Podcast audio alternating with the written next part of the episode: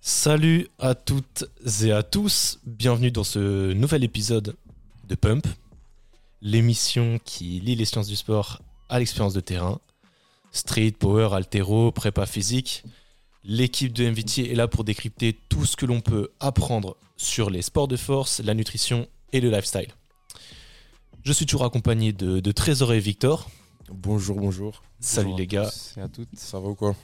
On a marqué une, une petite pause euh, à cause des études, mais ça ne veut pas dire que- qu'on perd le rythme. hein. On, on va continuer à produire un maximum de contenu via ce, ce podcast qui nous tient tant à cœur. Euh, on vous a encore préparé des chroniques, des jeux, des actus.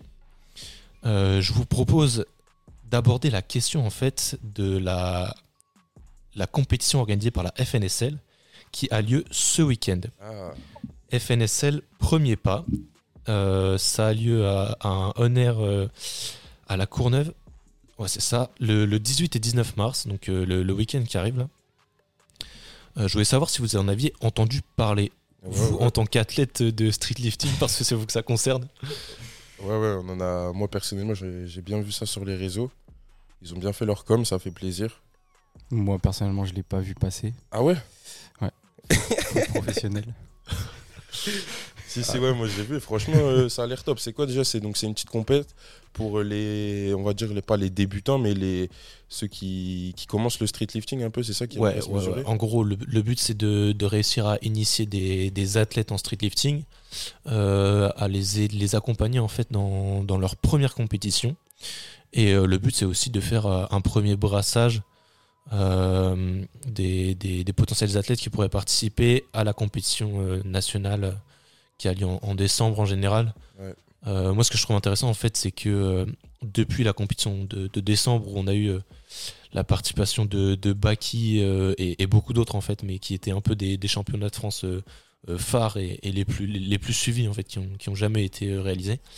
Il y a eu un essor de la discipline assez intéressant, puisque quand on regarde, du coup je vous invite à, à regarder le post Instagram, le dernier post Instagram de, de la FNSL, quand on regarde le nombre d'athlètes qui sont qualifiés et les perfs qu'ils affichent, euh, je trouve ça euh, impressionnant de me dire que même chez les femmes, on a beaucoup, beaucoup d'athlètes qui, qui s'intéressent à ça. Ça fait plaisir.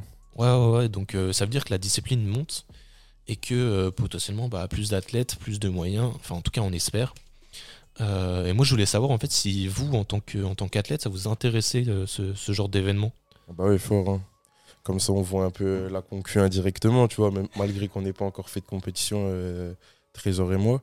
Mais euh, moi, c'est le genre de d'événement, de compétition, tu vois, qui, qui me motive à, à continuer l'entraînement à fond pour justement aller à participer à ce genre d'événement, tu vois. Ouais, t'aimerais bien y participer Ouais, franchement, ouais, j'attends- d'avoir un. Même si là, c'est vraiment pour, on va dire, euh, les, les nouveaux, j'attends quand même d'avoir un meilleur niveau, tu vois, pour, euh, pour commencer à. Et c'est quoi un meilleur niveau pour toi? Un meilleur niveau pour moi, déjà, c'est d'avoir.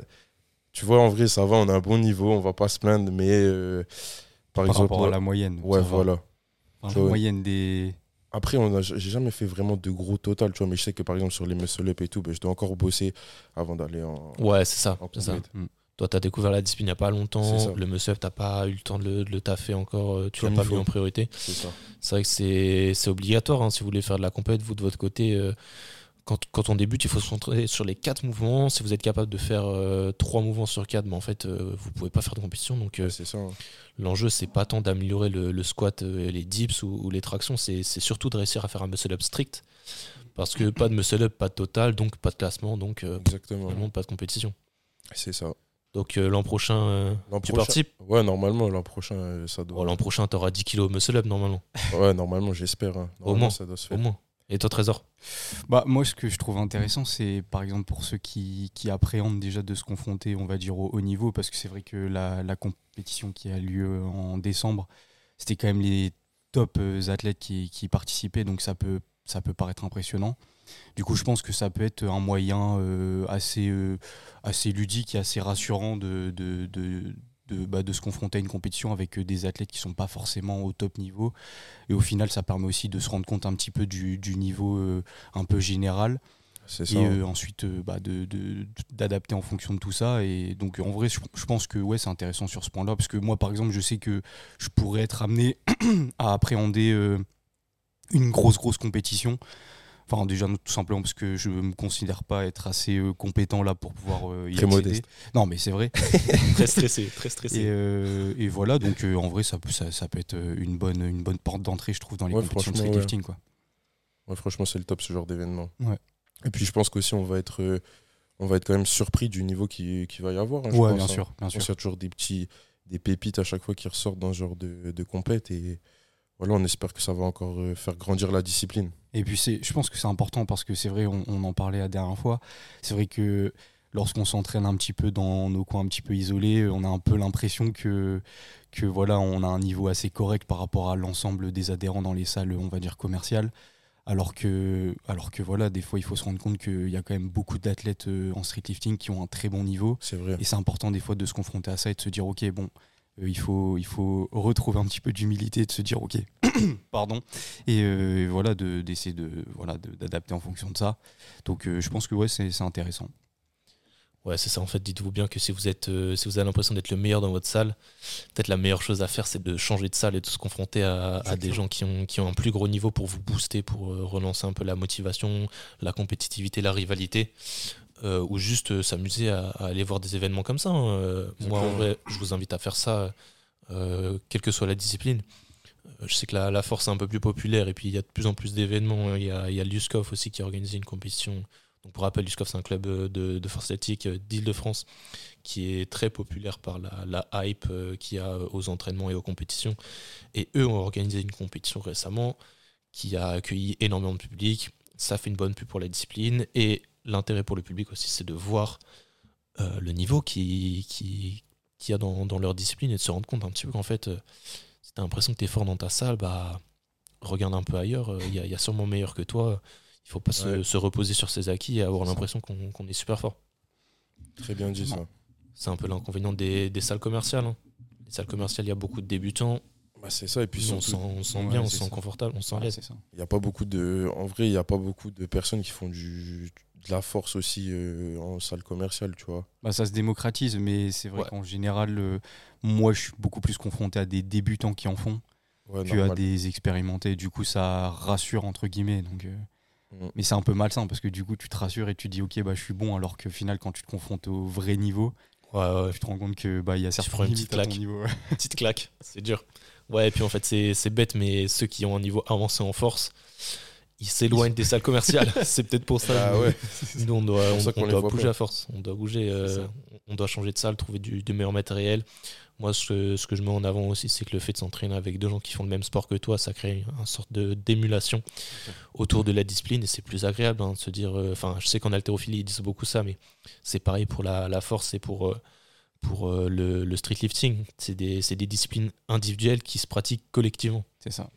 Si tu as ton partenaire qui s'entraîne en même temps que toi et qui, qui se pousse un peu sur les barres, toi, ça va peut-être te motiver à, à aller chercher un peu plus, à gratter du RPE. Et c'est c'est super important en fait pour l'entraînement euh, au quotidien. Bien sûr.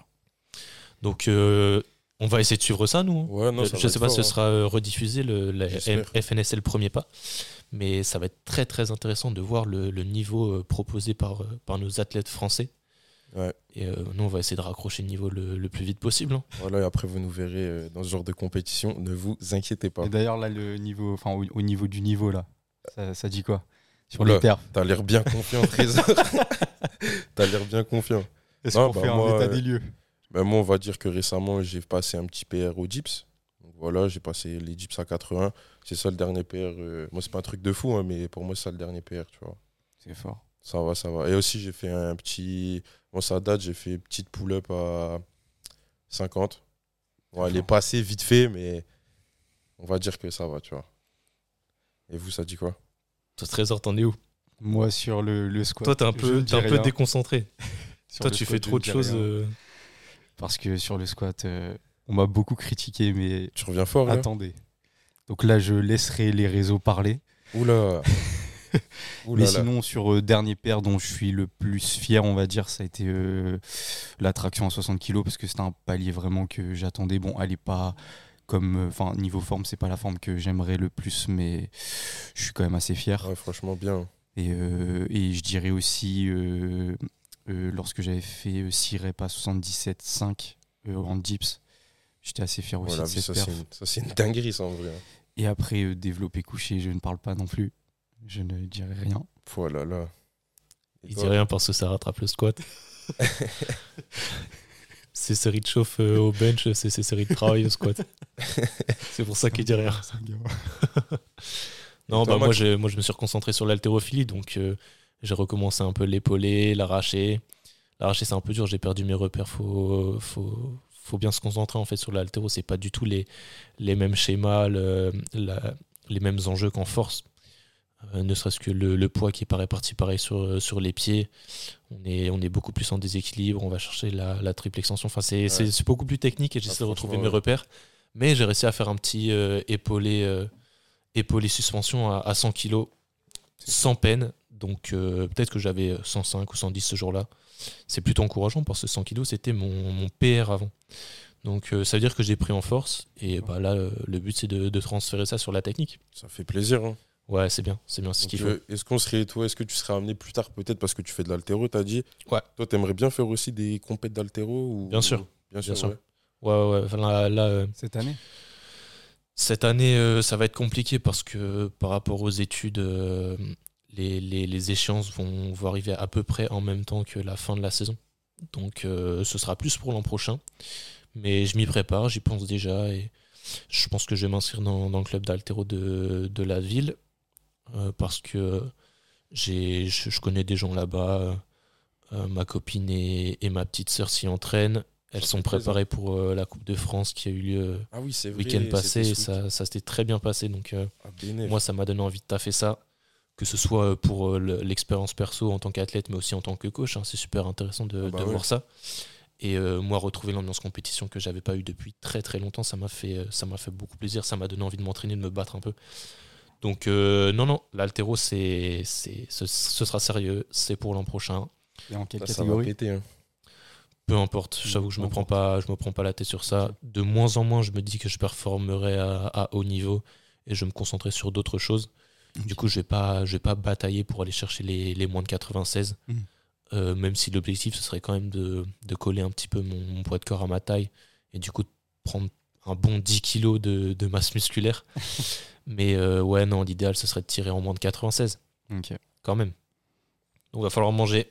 Il va falloir bien manger. hein. Ouais, ouais, parce que c'est dur. Mais on aura l'occasion d'en reparler. hein. Si un jour euh, j'arrive à, à prendre de la masse très fort, je vous, je vous partagerai les, les choses qui m'auront qui m'auront aidé parce que moi, faut vraiment que je raille à balle tout le temps pour, euh, pour prendre un peu de poids. C'est même pas pour prendre du poids en fait, c'est con, mais c'est c'est juste pour pas perdre du poids. Donc euh, c'est vraiment très dur. C'est vraiment très dur. Bah les gars, euh, merci euh, pour cette petite actu, pour ces, ces petites réflexions. On espère que Merci vous, toi. hein. ça va vous donner envie de, de vous tourner vers la compétition, que ce soit en tant qu'athlète ou en tant que juste spectateur. C'est un divertissement comme un autre et euh, si vous pratiquez la discipline, ce sera super intéressant pour vous. C'est ça. Donc, si vous voulez plus d'infos, n'hésitez pas à aller sur le Insta de, bah, de la, La FN. fédération Ouais, de la FNSL. ouais, FNSL sur Instagram. Et euh, bah, maintenant, je vous propose de, de passer à la, à la première chronique du jour. Qu'est-ce qui se lance, les gars? Allez. Bah, moi, je suis chaud. hein. Victor, il est toujours chaud, c'est toujours lui qui commence. Petite chronique du jour. Le boss. De quoi tu vas nous parler aujourd'hui, Victor? Alors, moi, aujourd'hui, je vais vous parler euh, de la musique et des performances sportives. Est-ce que la musique, ça a un impact sur euh, nos performances euh, sportives? Voilà. Donc, euh, on sait que la musique et les performances sportives sont deux domaines différents, mais qui sont à la fois étroitement liés. Euh, en effet, on sait que la musique, ça a un impact sur les performances sportives. Comme par exemple, on sait que ça stimule l'énergie et la motivation des athlètes. Euh, je ne sais pas si vous êtes déjà arrivé, ben, sûrement si c'est obligé, mais quand vous allez faire un entraînement, vous êtes un petit peu fatigué, tout ça, et ben, vous mettez euh, généralement une bonne musique qui va vous motiver à aller faire votre entraînement et, et de là pour bah, tout arracher. Je sais pas si ça c'est normal, ça on est d'accord. Ouais. Moi, j'écoute des podcasts. Ah ouais Après ouais, voilà, chacun a De son... plus en plus, j'écoute des podcasts, même pendant l'entraînement. Ça t'aide à te, à te concentrer toi? Bah, avant, j'écoutais de la musique, mais je tournais toujours sur les mêmes. Mais sinon, ouais, la, la musique, ça m'aidait beaucoup. Déjà, à me mettre dans ma bulle, que ce soit voilà. en allant à la salle ou pendant l'échauffement. Ouais. Et après, pour me, me transcender pendant les séries. Ouais, Pour voilà, réussir à aller chercher c'est des exactement réponses ce que plus. j'allais dire. On sait que la musique, ben, ça aide à réduire la fatigue pendant l'exercice. Genre, on fait pas attention. La fatigue perçue. Ouais, Ouais. voilà, la fatigue Ouais, perçue, pardon. Euh, ça augmente euh, la capacité, la capacité d'endurance, tout ça, et aussi de coordination. Moi, par exemple, je sais que quand je fais. euh, bon, c'est un petit exemple. hein. Quand je fais mes muscle-up, eh ben, je mets à chaque fois une musique, euh, on va dire, avec. Je sais pas. 120 BPM. Ben, je sais pas, parce que je m'y connais pas, tu vois, en tout ce qui est rythme de musique et tout, mais je mets à Je chaque crois fois que une musique de la musique un peu. assez, assez rythmée. Et. euh, et ça et ça me met dans un mood ça me met dans une dans une ambiance euh, je sais pas comment dire ça me cale sur euh, sur mes sur mes muscle up et, et Ouais, franchement ça fait tu et veux franchement ça fait bien Ouais. le taf. Franchement c'est des petits repères en fait. Tu mets quoi comme musique pour faire des muscle-up alors je vais te dire ça j'en ai j'en ai plusieurs. J'ai pas une playlist muscle up il faut pas abuser non plus Non, non, je me doute. mais moi c'est vraiment euh, Non, mais moi, j'ai des musiques que j'aime bien mettre pour les PR quand même, Ouais. Que je garde exclusivement pour ça. ah ouais carrément Ouais, parce Ouais. qu'il y a une motivation, il y a un sentiment en fait qui se dégage de ces musiques-là. Ça, moi, ça, ça dépend beaucoup aussi de l'endroit où j'ai rencontré, où j'ai découvert ces musiques-là. ah ouais, si ouais, c'est un truc, une, un- une vidéo motivation TikTok ou, ou je ne sais quoi d'autre. Enfin, le but c'est que ça me fasse penser un petit peu à la performance, et que ce soit pas juste une musique que je kiffe. Parce que je sais que Trésor, il aime bien écouter euh, du rap, mais du rap, euh, du rap vas-y que, que moi j'écoute juste pour, euh, pour le fun, tu vois. Et ça, moi, je peux pas. ok ok bah Non, sympa pour les goûts de trésor non, mais c'est moi, c'est moi. Non, bah, ouais, bah après, chacun son truc. Moi, je sais que par Ouais, exemple, c'est surtout. euh, moi, je suis un peu comme Trésor, je pense, sur ça, tout ce qui est rap français, euh, rap américain, tu vois, où vraiment ça. Enfin, j'aime bien quand ça va vite, quand ça kick, tu vois. Ouais, moi aussi. Quand il y a des, des gros trucs derrière et tout, je sais pas, ça me motive trop. Et, et voilà. hein. Donc, euh, voilà. Donc, de, plus, de plus en plus de nombreux athlètes utilisent la musique donc, comme un outil de motivation. Donc, comme on l'a dit avant un match euh, ou une compétition, pour se mettre, comme tu l'as dit, Maxime, dans un état d'esprit approprié, tu vois, pour vraiment être focus. Euh, et aussi, on sait que la musique, ça peut aider les athlètes à justement euh, bloquer les distractions, on va dire, extérieures. Genre, par exemple, euh, je sais pas, donc on va reprendre l'exemple de l'entraînement. Euh, vous avez vécu des trucs euh, dans votre semaine qui vous font, on va dire, qui vous ont un peu énervé. Ben, vous dites, ben, je vais aller à l'entraînement. J'ai encore ces, ces pensées-là dans ma tête. Vous allez mettre une musique, ça va, je sais pas, ça va vous libérer et vous allez plus penser à autre chose à part Ouais. votre entraînement et vous faire du bien, en fait, tu vois. Même par rapport à l'environnement, parfois, ça peut, C'est ça, ça, ça peut te déconcentrer quand on reprend l'exemple des compétitions où tu sais, avec Ouais. le public, C'est ça. Euh, moi, tu vois, par, par rapport à mon expérience, tu vois, que j'ai déjà eu en compétition avec l'escrime, tout ça, je sais que la musique, ça, ça m'aidait beaucoup pour me focus avant juste Ouais. un match. Et comme on a dit, euh, éviter tout ce qui est. euh, Enfin, les distractions extérieures, quoi. Ok, ok. Donc, en résumé, on peut dire que la musique, du coup, et les performances sportives, elles peuvent être euh, liées de différentes manières. Euh, donc, on sait que la musique, ça aide les performances sportives, ça augmente la motivation et la concentration des athlètes. Et euh, aussi, je voulais vous demander par rapport à certaines disciplines, comme par exemple en gymnastique artistique ou en, ou en patinage, tout ça, vous voyez ou pas? Ça, c'est des sports. Ah je fais pas ça, mais je vois ce que c'est. Non, mais ça, c'est des sports, vous voyez, on utilise de la musique. On est Oui. d'accord Ils font des. Le bodybuilding aussi, on utilise la musique. Ah ouais? Ouais. Ah, il y a de la musique qui Il passe. y a des euh, sessions de posing où ils font euh, une chorégraphie euh, en rythme avec la musique. Ok, ok, ok, ça, tu vois, je savais pas, je m'étais pas renseigné sur ça. Et ben, donc, est-ce que vous trouvez ça, vous, normal que dans, par exemple, ces disciplines-là, on peut avoir de la musique, vous voyez, et que dans certains sports, euh, les, compétiteurs, ils n'ont pas le droit d'avoir euh, euh, de la musique durant leur, euh, bah, durant leur compétition, durant leur performance. C'est parce que je pense qu'il y a aussi le, c'est beaucoup relié à la chorégraphie. Ouais, c'est ça, c'est ça, tu vois. C'est Ouais, parce que du coup, la Mais- musique, elle est nécessaire à la C'est chorégraphie. ça. Elle est nécessaire du coup à la discipline, alors que dans certains sports, euh, C'est parce que toi, tu voudrais pouvoir écouter de la musique euh, pendant quel sport Bah, par exemple, imagine, tu fais. euh, Tu vois, par Un exemple. foot. je- Non, ben, tu vois, je me suis toujours demandé. tu vois, les mecs qui font de la. hum, Tu sais, de la Formule 1 et tout. Bah, après, c'est un truc de fou que je vais dire, mais Formule 1, moto et tout, tu vois, ils ont leur casque. Bon, ils sont obligés d'avoir rends-toi des compte. infos radio, tu vois, Ouais. de leurs équipes et tout. Mais je me dis, imagine, t'es là, tu mets ta musique, genre, t'es tout concentré. Et tu vois, est-ce que Ouais, ça- mais justement, moi, c'est pour ça que j'aimerais bien un peu nuancer ton, ton, ton Vas-y, propos, ton vas-y. rapport à la musique. C'est que c'est effectivement super intéressant pour certaines disciplines pour, euh, pour se concentrer, pour entrer dans sa bulle, etc. Mais euh, les athlètes de très très haut niveau, ils apprennent à, à composer avec leur environnement, à faire, euh, à faire sans musique si jamais ils n'ont pas le droit. Et ils apprennent à se concentrer euh, quand il n'y a pas de musique. C'est C'est-à-dire qu'un pilote de F1, comme, comme tu disais, euh, si tu lui mets de la musique, je Ça pense que justement ça, ça peut le déconcentrer, sauf s'il s'entraîne toute sa vie avec. Mais le but en F1, c'est d'entendre ce qui se passe autour, c'est d'entendre ce qui se passe dans, dans le casque euh, de, de ce qu'on lui Ouais, dit. les euh, infos radio, tout ça. ouais, tu vois. Et euh, du coup, c'est, je sais pas si c'est le meilleur exemple. Après, tu as des sports où techniquement la musique c'est impossible.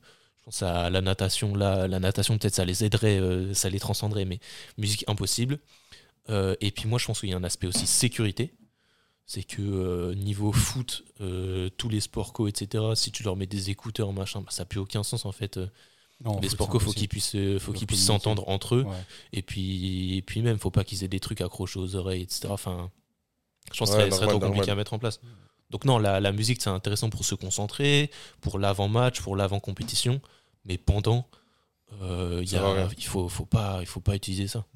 Donc c'est pour ça qu'on va généralement aussi euh, s'entraîner euh, sans musique, justement pour euh, les jours des, des compétitions, tout ça, ne pas être perturbé, on va dire, par le fait justement de plus Ouais. avoir sa musique et de, de se concentrer. Ouais, ouais, c'est pas, pas très populaire non plus parce que quand on regarde des, des mecs en- dans les disciplines de force s'entraîner, souvent ils ont des écouteurs. Ouais, voilà. Mais tu vois, par exemple, imagine dans les compètes de force ou de street, etc. Tu vois, juste avant d'entrer, ils ont leurs écouteurs, nanana, t'es d'accord? Mm. Mais en vrai, ça gênerait pas qu'ils aient leur. euh, Enfin, personnellement, ça gênerait pas qu'ils. L'arbitre, il donne des ordres. Ah ouais, c'est vrai, c'est vrai, c'est vrai. Donc je pense que ça gênerait. Ok. Ils donnent pas de signal. euh, Enfin, il n'y a pas de. Petit truc- signal visuel. Ouais, voilà. Chef, non, non, non, il faut, il, pouvoir, en- il faut pouvoir entendre l'arbitre. Ouais, euh, c'est sûr, c'est sûr. Et puis, euh, enfin, moi, je sais pas si ça me plairait en fait de voir un, un gars se, se donner en compète avec un casque sur les oreilles. Ouais, non, ouais. J'aurais l'impression qu'il est dans sa bulle et qu'il en a rien à foutre du public, euh, qu'il communique Ah, pas vraiment avec la, la ouais. scène, alors que ben, enfin, le, Après, le principe du sport aussi, c'est que la, la performance, elle est faite pour le public, quoi. Ça a toujours été pour ça le, le sport. Ouais, je vois ce que tu veux dire, mais ouais. ouais. Parce que je me dis, bon, s'il a un casque ou pas, là, le muscle up, il le passe quand même, tu vois, et tu le vois, et ça change rien, tu vois ce que je veux dire. Ouais, mais il n'y a pas le même rapport à, à regarder un mec qui, qui fait un, un muscle-up qui, qui entend les cris du public Ouais, que ouais. un gars qui est dans sa bulle et qui, qui, en, qui en a rien à fait- faire de l'interaction avec le, public. Ou, les, ou les arbitres, tu vois. Ouais, je vois, je vois. Ça me plairait pas autant en tout cas. Ok, ok. Intéressant. hein. Et donc, bah, du coup, dernière question. Euh, Est-ce que la musique, pour vous, est considérée comme, euh, j'allais dire, du dopage? On sait que le dopage dans le sport, c'est euh, c'est tout ce qui est l'utilisation de substances, tu vois, euh, qui vont justement aider à la performance sportive. Et donc, d'après vous, est-ce que pour vous, la musique, c'est considéré comme une sorte de petit, de petit dopage, un petit plus pour, euh, pour aller gratter des, des perfs, des, des records, des... Non, non, euh, je, je dirais juste que c'est un moyen de, enfin, que, que certains utilisent pour pouvoir se, se transcender, comme tu disais, se concentrer. Ouais. Mais de là à dire que c'est du dopage, Ouais, ça, peut, gros ça, terme. peut jou- ça peut jouer, ça peut jouer euh, dans certaines situations, notamment dans les sports d'endurance. Je sais que c'est interdit. Ouais, donc tout ce qui est euh, marathon, etc. Donc oui, c'est vrai que à un certain moment de, de, de la compétition, ça peut, ça peut avantager, mais de là à dire que ça va considérablement augmenter les performances et, euh, et du coup euh, déséquilibrer un petit peu euh, le niveau entre les, entre les athlètes, je sais pas, je dirais, je dirais pas ça, non, je dirais pas que c'est du dopage, c'est juste un moyen, euh, parce que dans ce cas-là, ça veut dire que, que, que, par exemple, on a la salle, on fait un, on fait un PR euh, avec de la musique, ce serait, ce serait pas, ce serait pas comment dire. Je te jure, je suis sûr que ça change. Ouais, non, ça change bien sûr. Mais est-ce que tu penses que ce PR, t'arriverais pas à le passer sans musique? Ouais, je vois ce que tu veux ce que dire. je veux dire Ouais, Non. non, je comprends, C'est juste un moyen de, de te mettre un petit peu en, en situation pour pouvoir le passer dans les meilleures conditions. Mais je pense pas que ton PR, t'arriverais pas à le passer sans musique. Du coup, c'est. Voilà, c'est c'est un moyen mais c'est un moyen, c'est pas, c'est pas, c'est pas du dopage, non. Ok, ok. Toi, Max, t'en penses quoi? Ouais, je, je pense pas qu'on. Non, je pense pas qu'on puisse parler de dopage pour, euh, pour la musique. C'est c'est quelque chose qui, qui modifie l'environnement extérieur, Ouais. mais qui modifie pas de manière comment dire exogène ta, ta, ta, physiologie en fait. Du coup, ce serait comme dire est-ce que est-ce que je sais pas, j'ai pas d'exemple assez pertinent, mais est-ce que retirer le public ou mettre à l'inverse un public qui gueule sur tes perfs, c'est du dopage? Bah non, c'est stupide de dire ça. Ça veut dire que suivant le public, euh, vu que les perfs sont différentes euh, selon euh, la, motivation que les gens te, donnent, bah, tu vas considérer que c'est triché.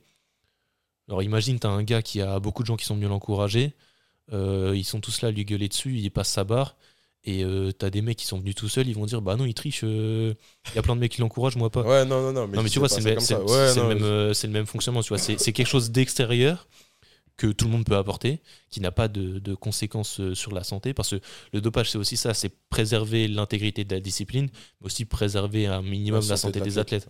Du coup, non, on peut, on peut pas du tout parler de dopage euh, pour la musique, même si c'est effectivement une aide très intéressante, mais que je considère seulement pour, euh, pour l'entraînement et pour d'un point de vue concentration. Après, moi, j'aimerais bien me, me, former sur ça et je suis convaincu qu'un bon préparateur mental, fait office de meilleur dopage, comme tu dis, euh, que la musique. Ok. C'est-à-dire que si ton coach est formé sur la, préparation mentale et, les méthodes de, développement de l'attention, euh, il sera capable de, de, t'apporter les mêmes effets que le, ta musique préférée pour te, concentrer avant une compétition. Ou alors ça peut être complémentaire. Hein. Ouais. Simplement euh, avoir de la préparation mentale et en même temps de toujours garder quand même ce contexte assez spécifique au niveau de la musique pour pouvoir euh, bah, essayer de, réaliser la compétition dans les meilleures conditions. Donc, euh, je pense que maintenant les deux, bah, on voit même dans les sports de combat, les deux sont intimement liés. Hein. Il y a un préparateur mental et avant le, avant d'arriver dans le ring, par exemple, il y a tous les sports, musique. Ouais, bien sûr, tous les sports. Donc, euh, je pense que c'est complémentaire. Intéressant, les mecs. Bon, merci. Hein. Merci, merci, à toi. Hein. Merci, beaucoup pour, euh, pour ces petites réflexions sur la musique. Voilà. Très intéressant. J'aurais bien aimé que tu nous balances le son que tu écoutes pour faire tes muscle up, mais bon. bah, la prochaine C'était petit, le petit rythme. Le petit rythme je, je, vous le mettrai en, en story Insta. De la Tropical House. je vous le mettrai en story Insta. D'ailleurs, n'hésitez pas à ajouter euh, sur les réseaux MVT bah oui. toujours. MVT et DRKS Lifting. Voilà, DRKS Lifting. N'hésitez pas à vous et à aussi follow les autres, hein, comme d'habitude. Hein. Ouais, c'est ça. On, a des comptes euh, spécialement faits pour, euh, pour partager notre sport. C'est ça. Les gars, c'est au tour de Trésor. Trésor de, de nous faire sa, sa, petite chronique. De quoi tu vas nous parler aujourd'hui? Alors, euh, bonjour à toutes et à tous. Hein. bonjour, bonjour, la fameuse intro. Toujours, c'est important. Euh, du coup, moi, euh, je vais vous parler un petit peu des, variations, donc euh, les variations de mouvement, donc notamment à l'entraînement. Donc c'est vrai que c'est pas mal utilisé, mais je trouve que c'est pas énormément partagé. Donc j'aimerais bien apporter voilà un petit peu d'explication par rapport à tout cela, et c'est voilà d'apporter un petit peu aussi une, vision un peu globale et générale à partir donc donc des, ouvrages que j'ai pu lire ou même des, des podcasts que j'ai pu écouter. Donc, euh, donc là vraiment, on va essayer de, commencer donc avec un, principe qui est clé dans l'entraînement et qui est fondamental hein, que, vous connaissez. Donc c'est le principe de spécificité. Donc tout simplement, c'est on l'a déjà évoqué, c'est euh, du coup donc euh, les, os, les tissus mous s'adaptent spécifiquement à la, demande imposée, donc à la contrainte appliquée. Donc cela veut dire que euh, ça, explique beaucoup de choses, par exemple notamment euh, certains athlètes de haut niveau qui, euh, prônent, on va dire, l'hyperspécificité, c'est-à-dire vraiment essayer de, pratiquer les mouvements de compétition un maximum de fois. C'est Victor, il fait des snaps. C'est moi, excuse-moi. D'accord. du coup, non, aucun problème. du coup, voilà, donc c'est un peu relié à ça. Ça veut dire que plus on va, ils espèrent à partir de ça, de, plus on va pratiquer un mouvement, plus on va donc euh, comment dire, s'adapter spécifiquement à cette demande. Euh, mais euh, il y a des risques, par exemple, d'hyperspécificité et qui peut, être, qui peut être problématique, notamment chez les débutants. C'est vrai que il y a beaucoup de, personnes qui vont commencer ou qui vont débuter dans, dans, ces disciplines de force et qui vont vraiment essayer de, se concentrer un maximum sur les mouvements de compétition, ce qui est euh, compréhensible puisqu'ils ont envie vraiment euh, d'essayer de comprendre un maximum de choses au niveau technique et euh, ils ont aussi envie donc de d'évoluer au niveau de l'intensité donc des charges maximales. Mais c'est vrai que parfois ça peut essayer de, enfin ils peuvent essayer de négliger certains paramètres comme comme la capacité de travail ou comme vraiment euh, ce qui peut vraiment maximiser le potentiel de force, donc tout ce qui va toucher à la, prise de masse musculaire, même si c'est important de voir ça sur un continuum, ça veut dire qu'il faut arrêter aussi de, dissocier euh, force maximale et prise de masse musculaire puisque les deux sont, intimement liés. Mais euh, du coup, c'est vrai qu'il y, a ces points-là qui sont, qui sont fortement négligés. donc déjà, ce qu'il faut comprendre, donc revenir sur une certaine notion, c'est que euh, déjà donc cette force c'est la, résultante donc c'est vraiment euh, elle émerge euh, de, du résultat donc de l'association entre les éléments biologiques. Donc on en avait déjà parlé donc notamment de la captation de la tension mécanique et ensuite de la synthèse protéique. Donc ça c'est l'adaptation au niveau biologique. Et aussi des mécanismes neurologiques. Donc ça on en avait parlé. Par exemple le recrutement plus important de fibres musculaires. Donc c'est un peu décrit scientifiquement donc en coordination intramusculaire. Ou sinon une meilleure synergie, donc euh, co-contraction au niveau des groupes musculaires pour la réalisation d'un mouvement, donc pour une plus grande efficience. Et donc ça c'est vraiment décrit en termes de coordination intermusculaire. Donc ça, euh, ça va être important donc essayer de d'amener donc un maximum de fréquence et donc ça va être vraiment essayer de, de, pratiquer euh, au cours du temps donc euh, vraiment une adaptation spécifique donc avec des signaux spécifiques pour essayer d'avoir cette adaptation spécifique. Et donc c'est pour ça que en général on essaie de privilégier donc les mouvements de compétition. Mais c'est vrai que il y a parfois en fonction de certaines problématiques euh, il peut y avoir euh, donc des difficultés à, euh, partir donc de, de partage de, cues ou donc de points techniques par rapport au mouvement de compétition. Et c'est de ça, peut être compliqué d'améliorer ce mouvement de compétition. Donc ça peut être intéressant parfois d'apporter certaines variations de mouvements, donc soit qui vont se rapprocher du mouvement de compétition, soit qui vont s'en éloigner, mais qui, euh, qui peuvent euh, à terme apporter un certain transfert intéressant sur le mouvement. Donc euh, là, je vais essayer d'apporter deux, deux, points de vue que je trouvais assez intéressants.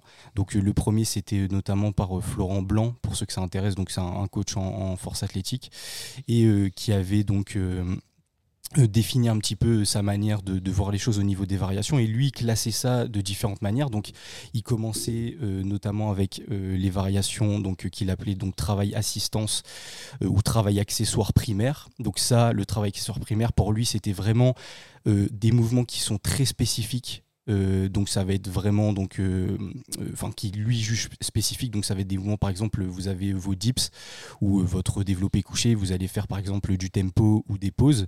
Donc lui c'est vraiment le travail accessoire primaire. Ensuite il y avait le travail accessoire donc secondaire Là, ça va être euh, un petit peu moins spécifique pour lui, donc ça veut dire que ça va être par exemple un développé couché avec une prise un peu plus resserrée ou un peu plus écartée, ou euh, ça va être euh, une variation d'amplitude, donc soit moins d'amplitude ou soit un peu plus d'amplitude sur votre développé couché ou même sur les dips.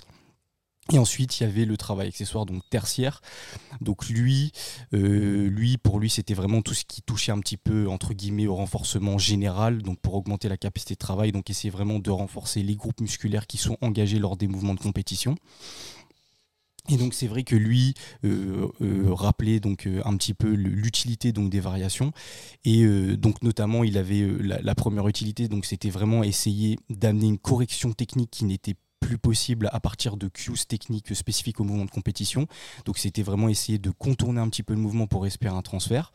Ensuite, il y avait la deuxième, euh, la deuxième utilité, et euh, ça c'est une utilité donc, euh, que je peux en parler parce que c'est vrai que par expérience là j'ai eu un petit problème donc cet été, puisque essayé, donc je, pense que je l'avais déjà partagé, donc essayé de travailler donc la traction à un bras. Et c'est vrai que j'ai eu une petite gêne depuis, donc au niveau, au niveau des, pectoraux. Et, et c'est vrai que euh, j'ai dû euh, adapter puisque pour euh, éviter la désadaptation, j'ai voulu vraiment essayer de continuer à pratiquer donc les mouvements de compétition. Et du coup, par exemple, sur mon développé couché, j'ai essayé donc de modifier un petit peu l'écartement des mains. Et c'est vrai que par rapport à cela, ça m'a quand même garanti une sorte de progression un petit peu plus un petit peu plus complète puisque sinon dans, le cas contraire je n'aurais pas pu continuer à pratiquer le mouvement puisque j'avais euh, donc de trop grosses douleurs. Donc c'est vrai que dans ce contexte là une variation ça peut être aussi intéressant pour essayer de continuer à pratiquer un mouvement qui peut être douloureux et c'est juste de modifier donc le grip donc le positionnement des mains ou même la, position tout au long du mouvement. Et ensuite il y avait euh, il y avait un dernier, euh, un dernier point qu'il évoquait que je trouve intéressant puisqu'on le rappelle souvent, c'est vraiment la base de la pyramide, donc de Eric Helms hein, au niveau de la performance. Donc c'est vraiment euh, essayer d'augmenter l'adhérence de la tête puisque c'est vrai que il faut le rappeler que c'est quand même des disciplines qui sont assez euh, monotones. C'est vrai qu'on répète énormément donc des mouvements et parfois ça peut amener un petit peu à une sorte de, de, de lassitude et c'est vrai que c'est compliqué dans ce contexte-là. Donc ça peut être intéressant d'augmenter l'adhérence de la tête pour qu'il ait, euh, par exemple, euh, on va dire quelque chose de plus ludique dans son entraînement. Euh, et, en fait, des fois, ça peut être intéressant. Par exemple, on va, on va évoquer aussi les notions donc d'intensité absolue et d'intensité relative. Par exemple, parfois, pour, pour essayer d'augmenter le stress induit, donc ça va être vraiment le stress sur les, structures, donc bah, les tissus mous euh, les structures euh, voilà, physiologiques, axiales, etc. Donc euh, à, ce niveau-là, pour augmenter ce stress-là, ce qui peut être intéressant, c'est parfois de pas forcément jouer sur les paramètres donc d'intensité ou de volume, etc. Parce que c'est vrai que c'est quand même la base de la progression, de la surcharge progressive, mais ça peut être parfois compliqué puisque vous le savez très bien, donc la progression n'est jamais enfin jamais euh, constamment linéaire. Donc il peut y avoir des fois des, des, phases où ça va être un petit peu plus compliqué ou des phases de stagnation. Et parfois c'est vrai que euh, par rapport à la capacité de travail de l'athlète, ça peut être intéressant donc, euh, par exemple, on va prendre trois, trois lifts. Donc, on va prendre l'exemple avec des dips, hein, par exemple. Donc, vous prenez des dips, on va prendre de 3 x 5 à 70, ouais, 70% donc de, la répétition maximale. On met, par exemple, un RPE, donc enfin, l'indice d'effort perçu donc à, 6. Donc, ça, c'est sur le, compétition dips. Ensuite, on peut mettre un tempo dips qui va être euh, un RPE un petit peu plus élevé, donc à, 7 ou 8, donc le même pourcentage et le même nombre de répétitions. Et euh, admettons si par exemple on voulait faire progresser euh, ce mouvement de compétition, on peut mettre donc remettre le compétition dips, le dips et donc augmenter admettons donc l'intensité, donc le mettre par exemple à 75% de la répétition maximale, tout en gardant le même nombre de reps. Donc si on prend ces exemples-là, euh, donc euh, sur l'intensité absolue, donc ça va être vraiment euh, l'intensité, donc le pourcentage de répétition maximale fois le nombre de répétitions. Donc si on regarde l'intensité absolue euh, sera, euh, on va dire, similaire dans les deux cas, donc sur la compétition, sur le compétition dips et sur le tempo dips, mais sur la surcharge progressive, elle sera beaucoup plus importante, alors que l'intensité relative, par exemple, si on prend sur le tempo, sera plus importante puisque l'intensité relative, pour, pour rappel, c'est le, le, RPE, donc le, chiffre du RPE fois le nombre de répétitions. Donc dans les deux exemples, au final, on a gardé la même intensité absolue, donc ça veut dire que on n'a pas forcément joué sur ce levier-là qui peut parfois être compliqué hein, si on n'a pas forcément cette progression linéaire, mais on a réussi à augmenter quand même un, stress et euh, amener un stress assez différent, donc ça peut aussi redéclencher une certaine adaptation. Donc ça, c'était pour, euh, pour expliquer un petit peu le point de vue de Florent Blanc. Maintenant, je vais essayer d'évoquer de, aussi euh, le, le, point de vue d'un coach que j'aime beaucoup qui s'appelle André Nikaya, qui coach aussi euh, en force athlétique et donc je trouvais ça intéressant. Donc en gros, lui, euh, avec, euh, avec sa team, il classait un petit peu les variations de différentes manières, donc c'était un peu similaire, mais c'était bon, il y a quand même des, différences. Donc en gros, il commence avec les, les variations de position. Donc ça, ça va vraiment toucher tout ce qui est, euh, donc on en a déjà parlé hein, auparavant, donc ça va être vraiment euh, euh, la modification donc du grip, par exemple sur un développé couché, vous allez resserrer, donc vous allez faire un close grip, vous allez resserrer vos mains, vous allez écarter un petit peu plus. au squat, vous allez changer du, high bar au low bar. Et donc ça, c'est des, des, variations qui sont assez spécifiques, donc qui sont assez spécifiques. Il y a juste une certaine variation et il trouvait ça intéressant chez les débutants pour essayer d'augmenter la capacité de travail et en même temps, pourquoi pas jouer sur le levier hypertrophie, donc euh, vraiment dans un but de, prise de masse musculaire corrélée à la, prise de, force maximale. Donc euh, dans ce contexte-là, ça pouvait être intéressant et même encore une fois pour euh, l'adhérence. Ensuite, il y avait les variations donc limitantes ou auto-limitantes. Donc là, ça va être vraiment tout ce qui touche, par exemple, bah, le tempo, ça va être par exemple les pauses. Hein. si on fait, on fait des dips, donc sur la fin d'amplitude, on reste deux secondes en bas, ou même sur un développé couché, ou même sur le squat. Il va y avoir aussi les variations avec les élastiques, mais les élastiques en résistance. aussi avec les chaînes par exemple. Donc là, ça va être pour lui des variations qui sont un petit peu moins spécifiques.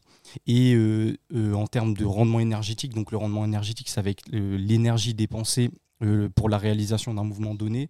Et donc pour le rendement énergétique, ça va être un peu plus compliqué parce que ça va demander beaucoup d'énergie et ça peut impacter la capacité de travail pour lui, euh, par exemple notamment d'un débutant qui n'a pas une grande capacité de travail. Et donc ça pourrait impacter aussi sa fréquence de travail qui est un des facteurs les plus importants donc, euh, dans, la progression, dans la force maximale. Donc ces variations, euh, lui, euh, il les, les utilise pas forcément fréquemment. Il va les utiliser donc peut-être euh, un bloc ou même la moitié d'un bloc. Il va essayer de les, de les évacuer assez rapidement. Et ensuite, donc les troisièmes variations, ça va être les, variations facilitantes. Donc là, ça va être par exemple euh, on, va, essayer de diminuer l'amplitude. Par exemple, vous passez d'un euh, euh, low bar squat en amplitude complète à un demi squat, ou vous pouvez avoir un développé couché. Donc, ça va être un pin press hein, pour ceux qui connaissent pas. Donc, ça va être comment expliquer ça? Donc, vous avez un moins d'amplitude. Vous allez peut-être mettre un bloc ou même les barres et vous allez poser, vous allez repartir. Donc, vous avez beaucoup moins d'amplitude que sur le, le bench de compétition. vous pouvez avoir aussi donc l'élastique mais en assistance. Donc là, euh, parfois, ça peut être intéressant euh, pour des, personnes qui ont du mal, euh, on va dire, à, apporter voilà, une bonne synergie en fin d'amplitude. Donc c'est vrai que ça peut diminuer un petit peu le stress induit par rapport à l'excentrique. Qui, peut être, très traumatisant parfois. Et parfois, c'est vrai que c'est des stratégies que, que certains coachs utilisent à l'approche des compétitions. Euh, ça permet donc euh, de diminuer par exemple les, dommages musculaires ou, le stress induit par l'excentrique et du coup de, quand même garder une certaine intensité puisque sur la concentrique bah, l'assistance n'est plus là. Du coup ça permet voilà, de, de, se rapprocher quand même du mouvement de compétition en gardant une intensité assez importante. Et euh, donc euh, lui, euh, il, préconisait donc aussi d'utiliser ces, ces, variations-là, donc d'assistance par, parfois dans le bloc, donc par exemple la moitié d'un bloc ou même une semaine ou deux semaines, mais pas forcément de les utiliser fréquemment. Donc lui vraiment dans sa vision, le, plus important, donc ils essaient de concentrer leur approche sur les variations de position. Et, et donc voilà, donc la majorité de, des, des de, leur, de leur euh, comment dire, variation, c'était autour de ça. Donc euh, là, euh, j'ai, entre guillemets, je pense avoir fait le tour des deux points de vue que je trouvais intéressants. là, ce qu'on pourrait faire, c'est peut-être voir si vous, les gars, vous, vous utilisez des variations, qu'est-ce que vous en pensez par rapport à, la, spécificité aussi même au débat par rapport à est-ce qu'on est qu'on se focalise uniquement sur les mouvements de compétition ou est-ce qu'on peut autoriser des, des mouvements d'assistance, même de variation Je ne sais pas ce que vous en pensez. Est-ce que vous en utilisez, vous? Ouais, ouais, ouais bah, dans tout ce qui est moi, personnellement, on va dire euh, euh, intensification, tout ça, comme tu as dit, tu parlais du tempo. Euh, moi, c'est peut-être le truc que j'utilise, on va dire, le plus en termes d'intensification. Je sais qu'aussi, je travaille euh, avec euh, Élastique aussi, pour, euh, comme tu as dit, ne pas trop se cramer, mais toujours être au plus proche de l'intensité sur les mouvements de, de compète. Et donc, ouais, ça, c'est peut-être les deux, les, deux, ouais, les deux méthodes que j'utilise moi personnellement. Bah, moi, en altéro, j'utilise évidemment ce genre de méthode parce que le mouvement de compétition, étant très euh, complexe euh, techniquement et euh, très, très éprouvant musculairement et nerveusement, je dirais. c'est intéressant de bosser sur des semi-techniques, du coup se concentrer sur la portion du mouvement qui pose le plus de problèmes. Et même si sur le muscle-up c'est un peu plus compliqué à mettre en place, j'invite les gens à le faire pour ce, ce mouvement-là en particulier, parce qu'il il y a évidemment des défauts qui s'expriment, que ce soit sur l'initiation du tirage, le balancier, si jamais il y en a, le passage des coudes, parfois euh, la, dips euh, sur la barre, le gainage. En fait, il y a plein de composantes qui entrent en jeu sur le muscle up et en altéro encore plus. Donc évidemment, j'utilise ces, ces trucs-là. Mais moi, j'avais une question pour toi, Trésor. Qu'est-ce que c'est par rapport à, l'élastique? Euh, Pour toi, c'est quoi la différence entre un élastique utilisé en résistance avec, mettons, une charge X et un, un élastique utilisé en assistance?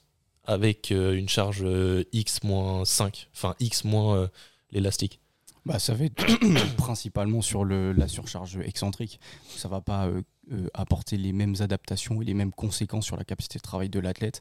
Simplement qu'en résistance, il va y avoir une surcharge excentrique beaucoup plus importante. Donc, par exemple, pour un débutant, ça peut apporter bon, potentiellement plus de dommages musculaires et impacter beaucoup plus sa capacité de travail.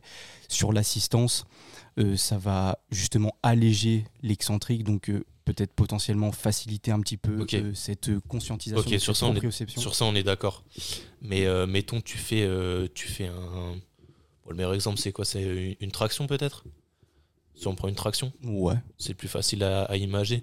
Du coup, une traction avec élastique en résistance serait attacher un élastique à la ceinture et un poids au sol. Mhm. Et se dire que euh, la portion haute de la traction sera compliquée parce que l'élastique exercera une tension supplémentaire. C'est ça. Bien sûr. Euh, mettons que maintenant on, utilise l'élastique pour euh, se délester. Euh, du coup, ça va être plus facile. Potentiellement, on va pouvoir se lester avec des poids. Du coup, on sera aidé sur la portion basse du mouvement, mais pas sur la portion haute du mouvement. Du coup, finalement, le ratio sera le même. Est-ce que tu vois là où je veux en venir Mais C'est-à-dire que la- ce, qui, ce qui posera toujours problème, que ce soit en résistance ou en assistance, c'est la portion haute du mouvement. C'est-à-dire qu'en résistance, la portion haute du mouvement, on cherchera Elle à la rendre taffée. plus dure, Ouais. alors qu'en Ah, assistance, ouais, ouais. on cherchera à rendre la portion basse plus facile. Donc on laissera toujours la portion haute. Du coup, le, le rapport est le même finalement.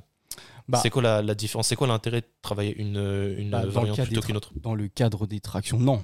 Justement, le but, ça va être de faciliter la portion haute, puisque c'est la portion haute qui va être problématique pour la majorité des adhérents. Donc c'est tout dépend de. Du coup, le mieux, c'est d'utiliser un élastique en assistance qu'en résistance sur les tractions? Tout dépend de la problématique. Vraiment, c'est c'est la réponse bête et méchante, mais c'est en fonction Parce de que ce je vois, contexte. je vois ce que tu veux dire, Pour moi, c'est la même chose. Ouais, mais je pense pas. Je pense que quand même en assistance, euh, la partie haute, elle sera quand même euh, un peu plus légère que. En, Mais je vois ce que tu veux en dire par résistance. rapport en, à la- assistance, en assistance, euh, la, la partie haute, elle sera évidemment plus légère, mais tu seras capable de mettre plus lourd qu'en résistance. Du coup, finalement, Ouais. le rapport est le même. Ouais, ouais, ouais. Non, mais je vois ce que tu veux dire par rapport à. Puisque la- juste qu'en assistance, tu pourras mettre plus de poids. Ouais, mais c'est surtout par rapport à la- l'assistant de l'élastique, puisque l'élastique se, se tend de moins en moins par rapport à la portion haute. Du coup, la portion haute serait potentiellement plus difficile. Mais on va dire que euh, en soi, ça te permet, on va dire, euh, d'augmenter un petit peu ton, ta production de force sur la portion basse et de potentialiser ta portion haute. Alors que dans la résistance, non. Justement, ça t'apporte une résistance pour la portion haute, alors que le but de l'assistance, c'est pas ça. C'est justement de potentialiser la portion basse pour la portion haute.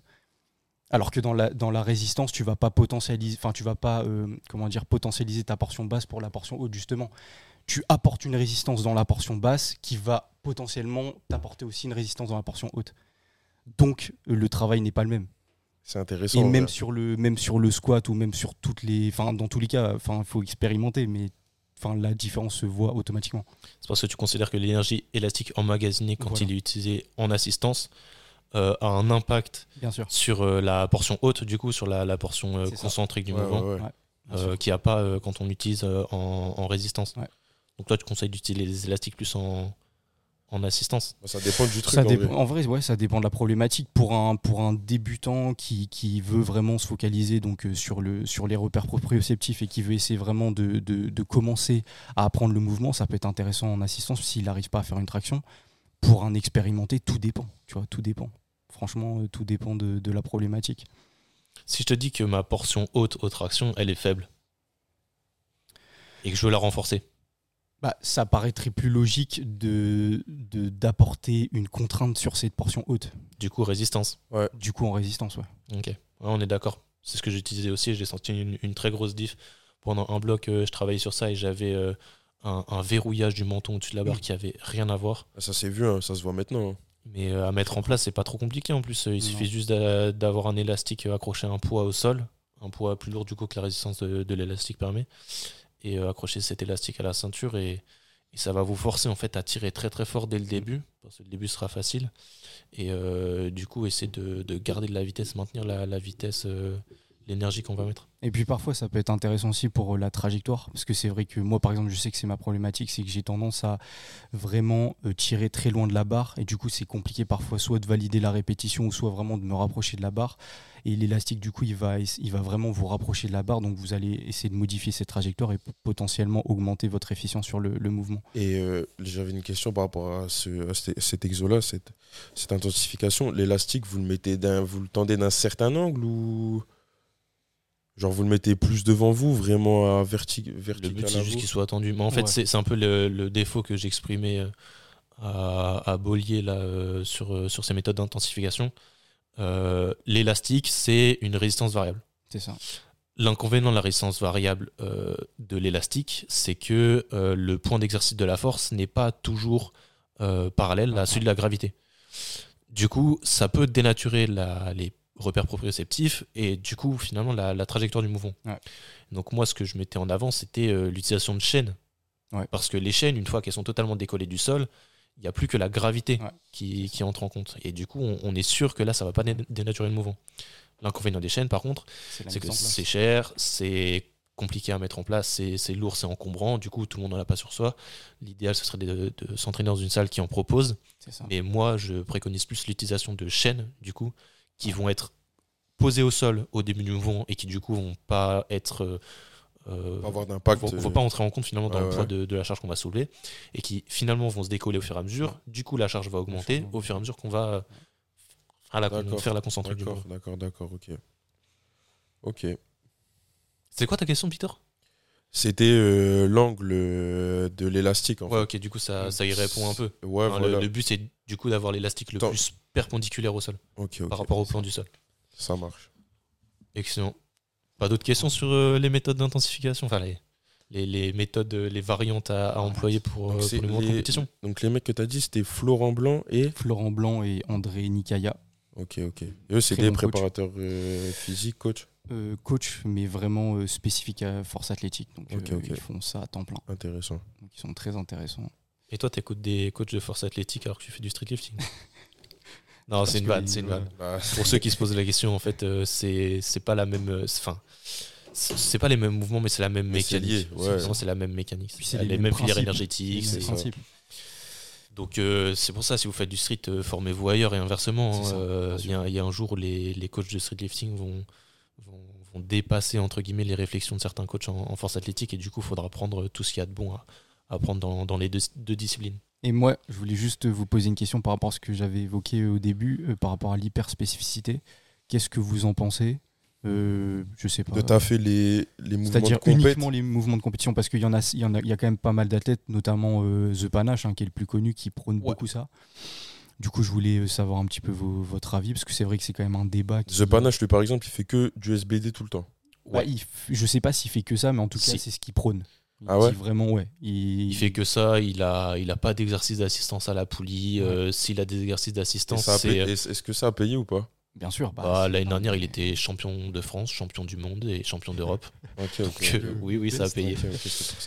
Mais voilà, c'est pour savoir un petit peu vos, vos, avis. Moi, je pense que personnellement, ça a contextualisé, comme tout. Donc là, ça veut dire que par exemple, ça veut dire je vais, bon, je vais faire le, je vais prendre en gros, mais ça veut dire là, je vais à l'entraînement et je fais muscle up, euh, traction. Non, c'est pas, c'est pas en mode tu fais tout dans la même séance, mais c'est toute ta programmation tourne autour que de tes mouvements de compétition. C'est-à-dire que tu fais uniquement ça. Et pas de renfort à côté. Non, euh. aucune renfort. c'est ah, vraiment. en vrai, je pense que ça, ça peut être. Euh, moi, je pense que ça peut être bien parce que sur le plan technique, tu vas, tu vas prendre à fond, tu vois, parce que tu vas faire que tes mouvements de compète. Mm. Mais je pense qu'il ne faut pas négliger la renfo, tu vois, même malgré que tu vas en faire euh, sans le faire exprès durant tes, mouvements de compète, tu vois. Mais euh, non, je pense qu'il ne faut pas négliger euh, la, la renfo. Et puis, vu que c'est des mouvements, on va dire, assez complexes, je sais pas, peut-être que tu vas être plus fatigué ou quoi si, si, tu fais tout le temps. Je sais pas, j'ai jamais, j'ai jamais taffé comme ça, moi, personnellement le but de, l'entraînement, c'est, enfin, le but d'un coach, c'est de réussir à optimiser la fatigue induite par rapport au gain perçu.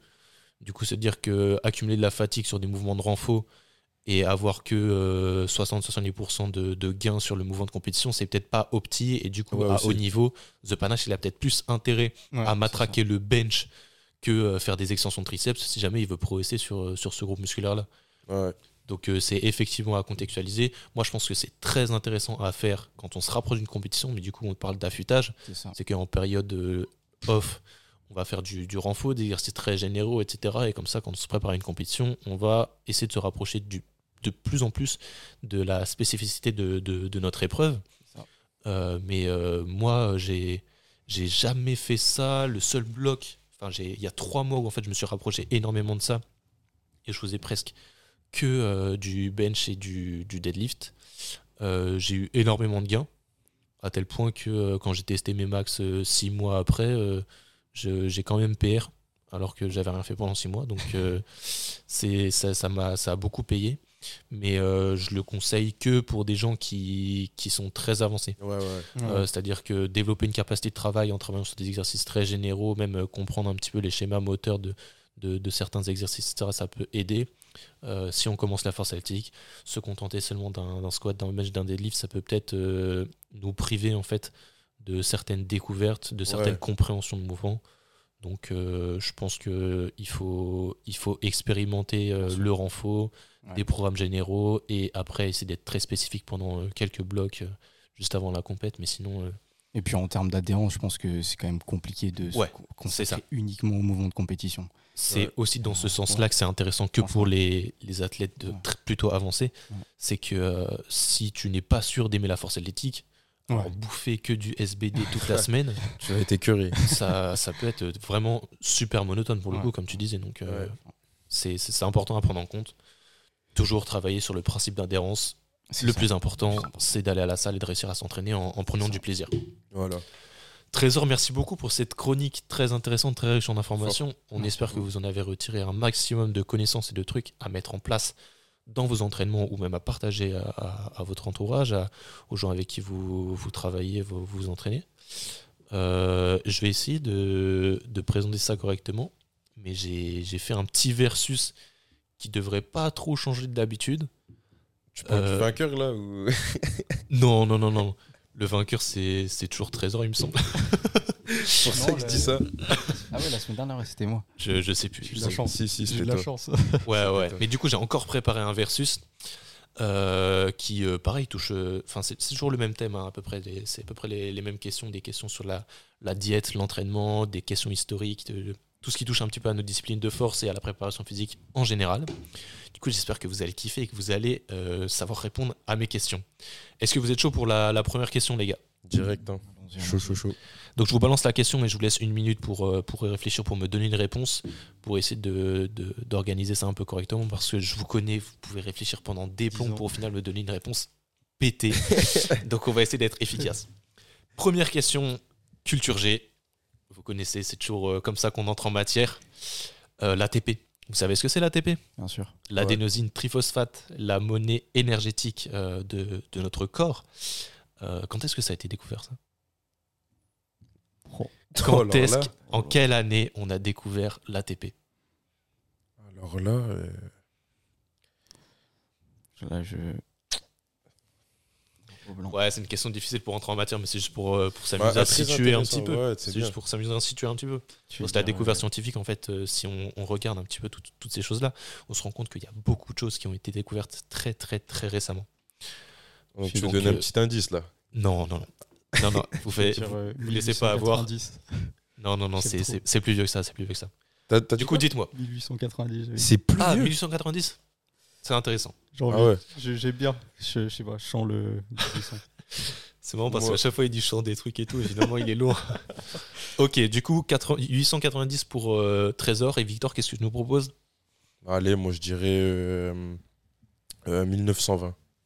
Ok, on a, on a Victor qui, qui écrase euh, totalement Trésor. On est en 1929.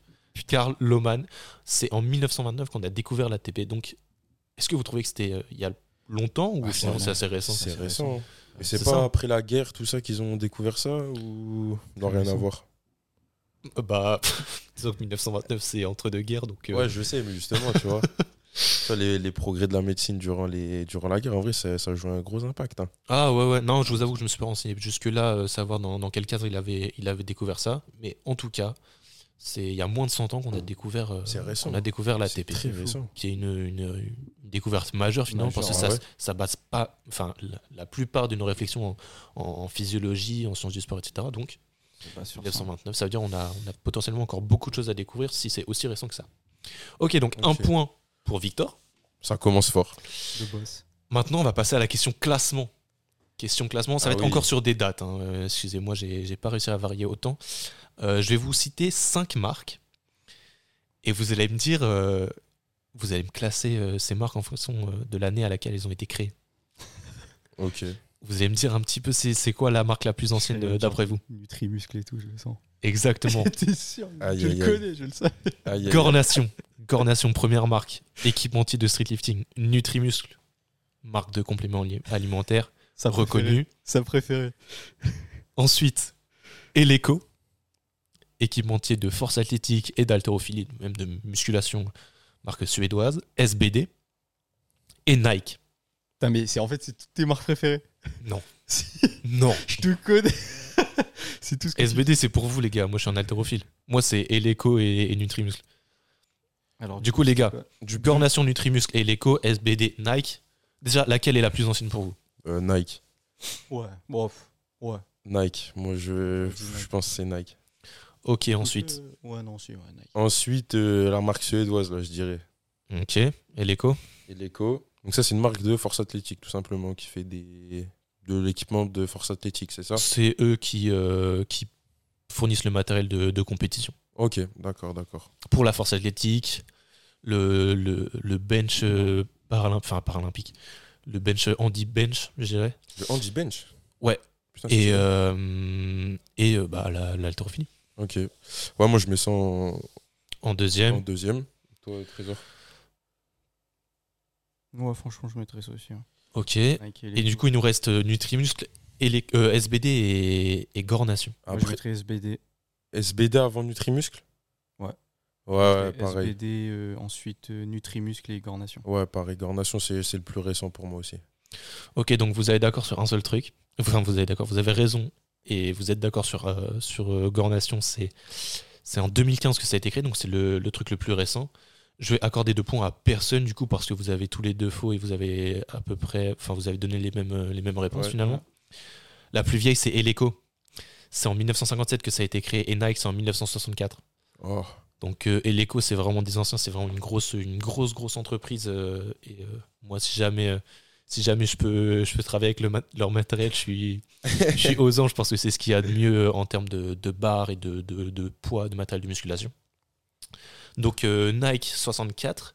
Et après Nutrimuscle, c'est plus vieux qu'SBD. Mais alors, vous me mettez le doute. Moi, en fait, le problème, c'est que SBD, les dates que j'ai trouvées, c'est que ça a été créé en 2013, donc deux ans avant Gornation. Bah, moi, ça me paraît logique. hein. Enfin, ça me paraît. euh, Non, ça me Sauf que bizarre. Nutrimuscle, ça a été créé en 93. Ah, Donc Nutrimus c'est bien plus vieux. Nutrimus en fait ça ça découle du date comme bodybuilding, alors que SBD finalement la force athlétique c'est super récent. c'est récent. À vérifier, à vérifier. Bon en tout cas vous avez faux sur Eleco et Nike, Ouais. donc je donne le point à personne. C'est toujours Victor qui est en tête. Oula. La troisième question c'est un, enfin ce qu'on appelle un au plus proche. En fait le, j'aimerais que vous me disiez le prix d'un set de powerlifting Eleco, du coup la, fameuse marque IPF. Donc combien ça me coûte d'avoir 184 kg de poids, barre, stop disque et euh, poids euh, inclus, si je veux m'équiper chez Eleco et avoir un matériel aux normes de compétition IPF, donc euh, la Fédération internationale de powerlifting.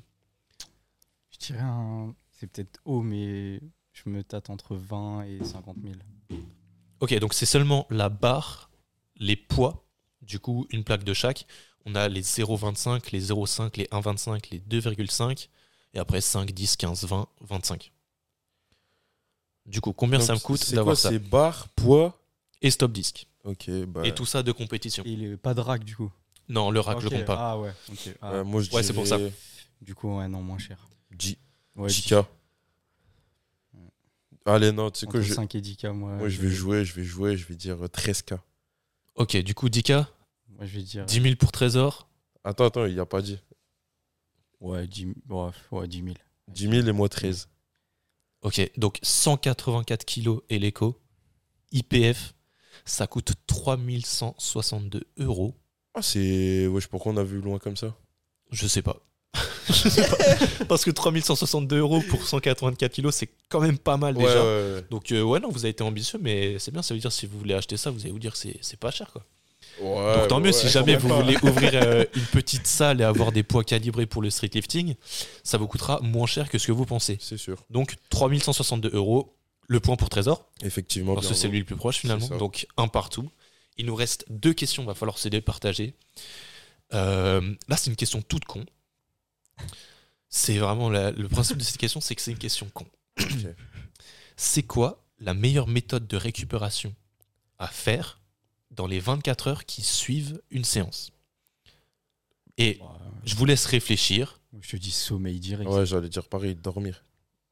Vous êtes d'accord sur ça? Bah, pour moi, c'est le pilier le plus Ouais, important. à chaque fois qu'on parle de ça, c'est le sommeil qui sommeil, prône. euh, c'est les piliers les plus importants. Bah les gars, je suis content parce que je pensais que vous alliez chercher des trucs beaucoup plus compliqués que ça. C'est effectivement le sommeil et ça veut dire que vous êtes sensible à ça. Non. Je sais pas, non mais vous êtes sensible à la question du sommeil. Ouais, je ouais, suis ouais. pas sûr que vous soyez les plus exemplaires sur ça, mais en tout cas, vous avez bien compris que c'était la chose la plus importante à faire si vous voulez optim- optimiser la récupération. Peu importe la discipline. Peu importe la discipline. Et du coup, il y a alors, euh, par rapport au sommeil, là, justement, petite question. C'est combien d'heures minimum 8 heures. 8 heures Ok. Ça, c'est. Parce qu'en fait, euh, en moyenne, on est à 7 heures chez les adultes. Du coup, les gens se disent Ah, Putain, je dors plus que la moyenne et tout, donc euh, je suis bien. Mais non, c'est juste que le, le mode de vie des gens est, est assez dégueulasse. Si tu dors euh, moins de 8 heures, euh, tu t'exposes à des risques cardiovasculaires et de maladies neurodégénératives euh, qui, qui est pas négligeable. Quoi. Donc, euh, Ok, ok. 8 heures, l'idéal, c'est tous les jours la même heure, même si euh, souvent le, le travail ou la, la vie sociale fait que euh, ça, ça varie. Mais si tu dors et te lèves, enfin si tu te couches et te lèves à- toujours à la même heure, tu as une hygiène de sommeil nickel. Irréprochable, ok. implic- impeccable. Ok les gars, donc on va vous départager sur la dernière question, c'est parfait. Dernière question à un point. La dernière question que vous connaissez, c'est toujours les enchères. Les enchères, vous connaissez le principe, hein, donc le but c'est je vais vous balancer un thème et euh, on va décider sur, euh, sur qui, euh, qui est capable de citer le plus de choses en rapport avec ce thème. Donc le thème du jour, c'est les, les marques de compléments alimentaires. Ouf Dites-moi combien vous en connaissez. On va laisser euh, Victor euh, ouvrir les enchères. Allez, j'envoie. euh, Allez, 4. 4, c'est timide. Est-ce que Trésor est capable d'en citer plus? Attends.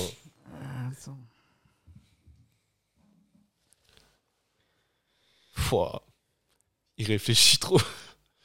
Ouais, parce que Trésor, à chaque fois, il se chauffe, mais faut bien savoir que c'est en une minute hein, qu'il faut trouver tout ça. Ouais, c'est ça. Je vous donne une minute pour citer le maximum de marques de compléments alimentaires. Combien de marques vous êtes capable de me citer? Trésor Bah, allez, je dirais 5. 5 Euh, En vrai, tu peux chercher plus. Ouais, bah, allez, 6. Bah, je laisse, parce que là, j'en ai pas. Tu laisses Mais Bah, en vrai, c'est chaud. Ouais. Non. Ah, euh, ouais, Oh. mais, ouais, mais parce que vous- toi, t'es dans la nutrition, tout ça, tu vois. Mais moi, à Ah, part- pas autant que Trésor, c'est lui diététicien. après, ouais, vas-y, on va, on va tester, on va tester, vas-y. Du coup, on laisse la main à Victor. Ah, pff, quoique, putain. Là, il y en a qui me viennent vite fait, du coup, ça me fait. Vas-y, vas-y.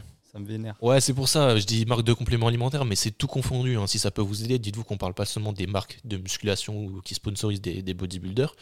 On parle aussi des marques euh, qui touchent à d'autres sports, le, foot, la boxe, euh, ou même juste des marques qui sont vendues euh, en grande surface ou en parapharmacie. Il y a forcément des choses que vous connaissez, que vos proches prennent. Vous dites juste, bah, c'est de la médi- médicamentation pardon, un peu bancale, mais en soi, finalement, c'est juste des compléments alimentaires. Donc, creusez, creusez, creusez un maximum la question. Vous pouvez m'en citer plus. Bah, je- Ah, mais là, attends, mais là, tu veux, là, tu veux les marques. Oui, les marques. Les marques, les marques, ok. 7, tu dis, toi? Ouais, je dirais 7. 7. Punaise. J'en ai 7, ouais. Moi, franchement, je. J'en ai 7, frérot, c'est bon. Je les ai. Putain, le gamin, mais je me fais toujours avoir. Moi, franchement, j'ai pas. hein. J'en avais 5, mais là, euh, au-dessus, euh, attends.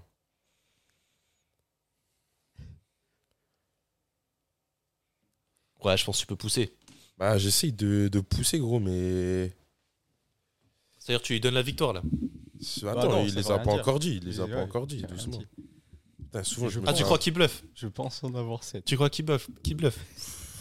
Après, Moi, je pense euh, que Trésor, c'est pas un bluffeur. Non, c'est pas un bluffeur. En plus, il a l'air bien confiant de ouf, là. Allez, c'est bon. Allez, Euh, vas-y, on donne la main à je lui Trésor. laisse, Je lui laisse. Du coup, Euh, je, lance le chrono, je lance le chrono quand tu veux. Tu commences, tu, me- tu m'en cites 7 du coup. 7. Je vais compter. C'est parti. Ok, Natura Force, MyProtein, Greenway, Other Nutrition, Nutrimuscle, euh, Prozis Ah ouais. et. euh, attends, j'ai dit quoi déjà? Je me souviens plus. Yes. Il y a mon cas, il y a mon cas. Yes. Euh, Non, il a 45 secondes pour en trouver un autre, ça ira, je pense. Ça va vite, hein euh, Ah ouais, il est en panique. Ah ouais. Football supplément, voilà. Ouais, c'est bon, c'est bon, on lui accorde. Ah bien. mais C'est quoi donc t'as dit Greenway C'est quoi ça Greenway C'est c'est une marque, euh, je sais pas si elle est française, mais il y a plein de coachs que je suis qui euh, collaborent avec eux, bah, notamment Geek and Fit, pour ceux qui veulent. euh, Moi savoir. j'allais dire Ah, EFIT moi. Je connais pas. La seule que, que j'ai utilisée, marque française. Other, bah, c'est un mec que je connais, Maxence Damaré, un boxeur. Et Après, après, le reste, Tout ce qui est MyPro t'as dit, Ouais, Nutrimus MyProt. t'as dit, Natura Force. Natura Force je connaissais pas, Prozis, t'as bien fait Prozis. Euh, Ouais, il y en a pas mal. Hein. y en a pas. Toi t'en avais d'autres Il Max y a du euh choix. hein. Euh, je réfléchis, mais non, non, je j'ai rien de plus en tête. Il a parlé des trucs de boxe et. De foot. Ouais. C'est. euh, en fait, faut, faut jouer sur les autres disciplines. hein. Souvent, pour créer des marques de compléments, ils essaient juste de faire du marketing sur un sport en particulier. Mais fondamentalement, c'est le même complément pour tout le monde. Ouais, ça dérive, ouais, ouais. Donc, euh, puis souvent, c'est les mêmes sponsors. Donc, euh, non, non, je réfléchis, mais j'ai rien d'autre. Pourtant, des marques de créatine, j'en ai cherché plein. Enfin, des marques de bonne créatine tout. Ouais, en tout Non, je mais il s'en est bien et sorti, hein. Ouais, bra- bravo à lui encore une fois. Je me fais souvent voir sur, le, sur la dernière épreuve. ouais, ouais. Dommage, dommage. C'est bon, Bravo, c'est juste de la culture G un peu vulgaire, hein, c'est un peu vulgaire, un peu grossière. C'est c'est juste pour voir euh, un peu ce que ce, ce que ce qu'on connaît, ce que vous aussi vous pouvez euh, vous pouvez euh, apporter, parce que si jamais on oublie certaines marques très connues, n'hésitez pas à nous le dire. C'est quand même intéressant de, de connaître beaucoup de marques différentes pour savoir euh, bah, avec laquelle travailler finalement, C'est ça. hein. laquelle prendre pour euh, pour soi, la- laquelle est la plus intéressante. Donc euh, renseignez-vous un maximum. Les gars, c'est la fin de la- la fin de l'émission. Ouais. J'espère que, j'espère que vous avez kiffé euh, cette petite reprise. Ça faisait longtemps qu'on n'avait pas eu de petit épisode Ouais, comme ça ça. fait plaisir, Ça, franchement. ouais. Merci d'avoir participé au jeu.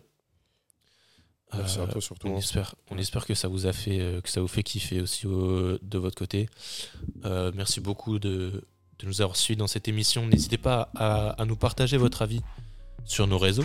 On cherchera toujours à améliorer la qualité de ce qu'on vous propose. Euh, ce podcast, cette émission, en fait, c'est aussi la vôtre. hein. Suggérez-nous n'importe quoi, des, des sujets, des invités, des concepts. Ça nous fera énormément plaisir de vous faire euh, participer à l'évolution du podcast. D'ici là, bah, force à vous, hein, à la salle, vous, ouais, dans tout ce que vous au taf, au, au- au taf ou en cours. N'oubliez pas, votre progression, ça n'a pas de limite. Alors croyez en vous. Exactement. C'était Pump by MVT. On vous dit à la prochaine. À la prochaine. à la prochaine. Salut les gars.